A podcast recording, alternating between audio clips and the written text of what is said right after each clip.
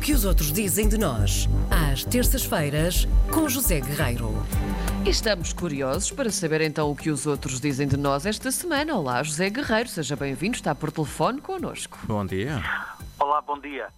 Eh, eu estava por estes dias a passar os olhos eh, por alguns jornais eh, norte-americanos e eis que, às tantas, chamou-me a atenção a história de um homem que faz parte, que fez parte da, daquela multidão em fúria que atacou o Capitólio em, em Washington. Uhum. Sim. esse homem chama-se Adam Newbold, de 45 anos, é um ex-Navy SEAL, um apoiante férreo de Donald Trump e ainda hoje está convencido que o antigo presidente foi roubado. e este ex-SEAL, digamos assim, é um, um ex-fuzileiro, para que as pessoas possam perceber melhor, durante 23 anos fez parte daquela tropa de elite Uh, portanto, teve uma formação académica acima da média, o suficiente para não acreditar em teorias de conspiração, sobretudo se forem infundadas. Ou seja, na Marinha, ele foi treinado como especialista em separar informação boa de informação má. a ironia, a ironia. Exato. Portanto, para separar informação de desinformação. Sim. E durante alguns anos até trabalhou com a CIA. E é esta a história, uh, João, uh, é esta a história. Como é que este homem, informado e treinado para apurar informação, se deixou apanhar nas malhas, enfim, da desinformação, Sim. ao ponto de, com outros, atacar o Capitólio, convencido de que a eleição de Joe Biden foi fraudulenta. Eu acho que ele faltou àquela aula específica em que disseram isto, meus senhores, é informação falsa, isto é informação verdadeira. Ele essa não foi. No entanto, foi, foi a aula dos disfarces, Foi. porque o senhor foi à, à loja certa. Estamos a falar comprar- desse? Eu acho que é esse, não é, José Guerreiro? É esse, é esse. Ah. Dos chifres, justamente. É a história. Esta história é muito interessante, é uma história que, enfim, está a apaixonar a, a imprensa americana.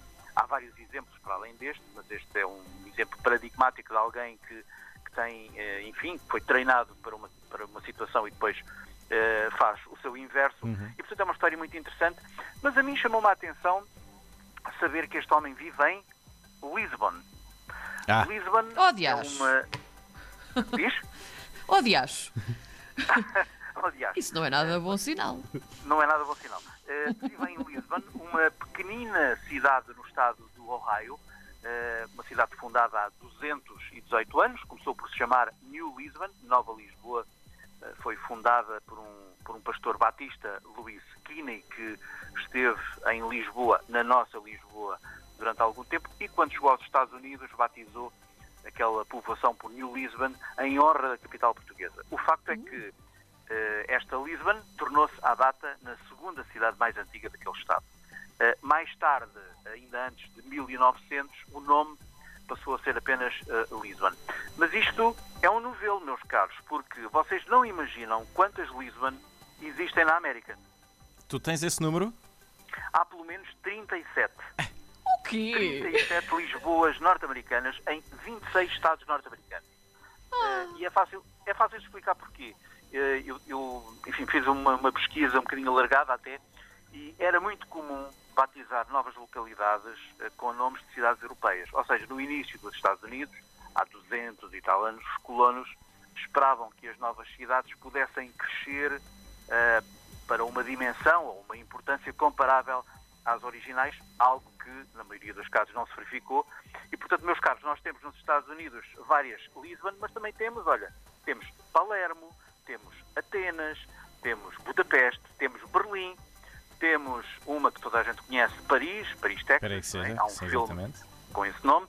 Eh, e, e são normalmente cidades muito pequeninas, por exemplo, nenhuma Lisbon tem mais de 10 mil habitantes.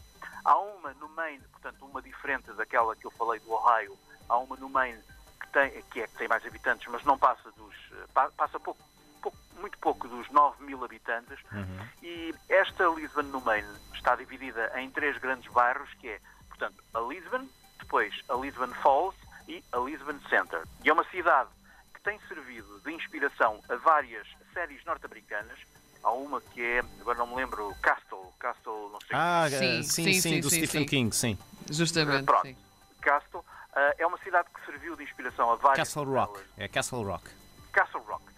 Serviu eh, de inspiração a várias novelas do grande Stephen King, o mestre do, do terror. Stephen King, aliás, que andou na escola secundária de Lisbon Falls. E, portanto, meus caros, há 37 histórias para descobrir, 37 Lisboas norte-americanas e a melhor forma de conseguir informação sobre isto é ir ao site da Biblioteca do Congresso dos Estados Unidos, que é um site que eu vou destacar daqui a pouco no podcast do programa.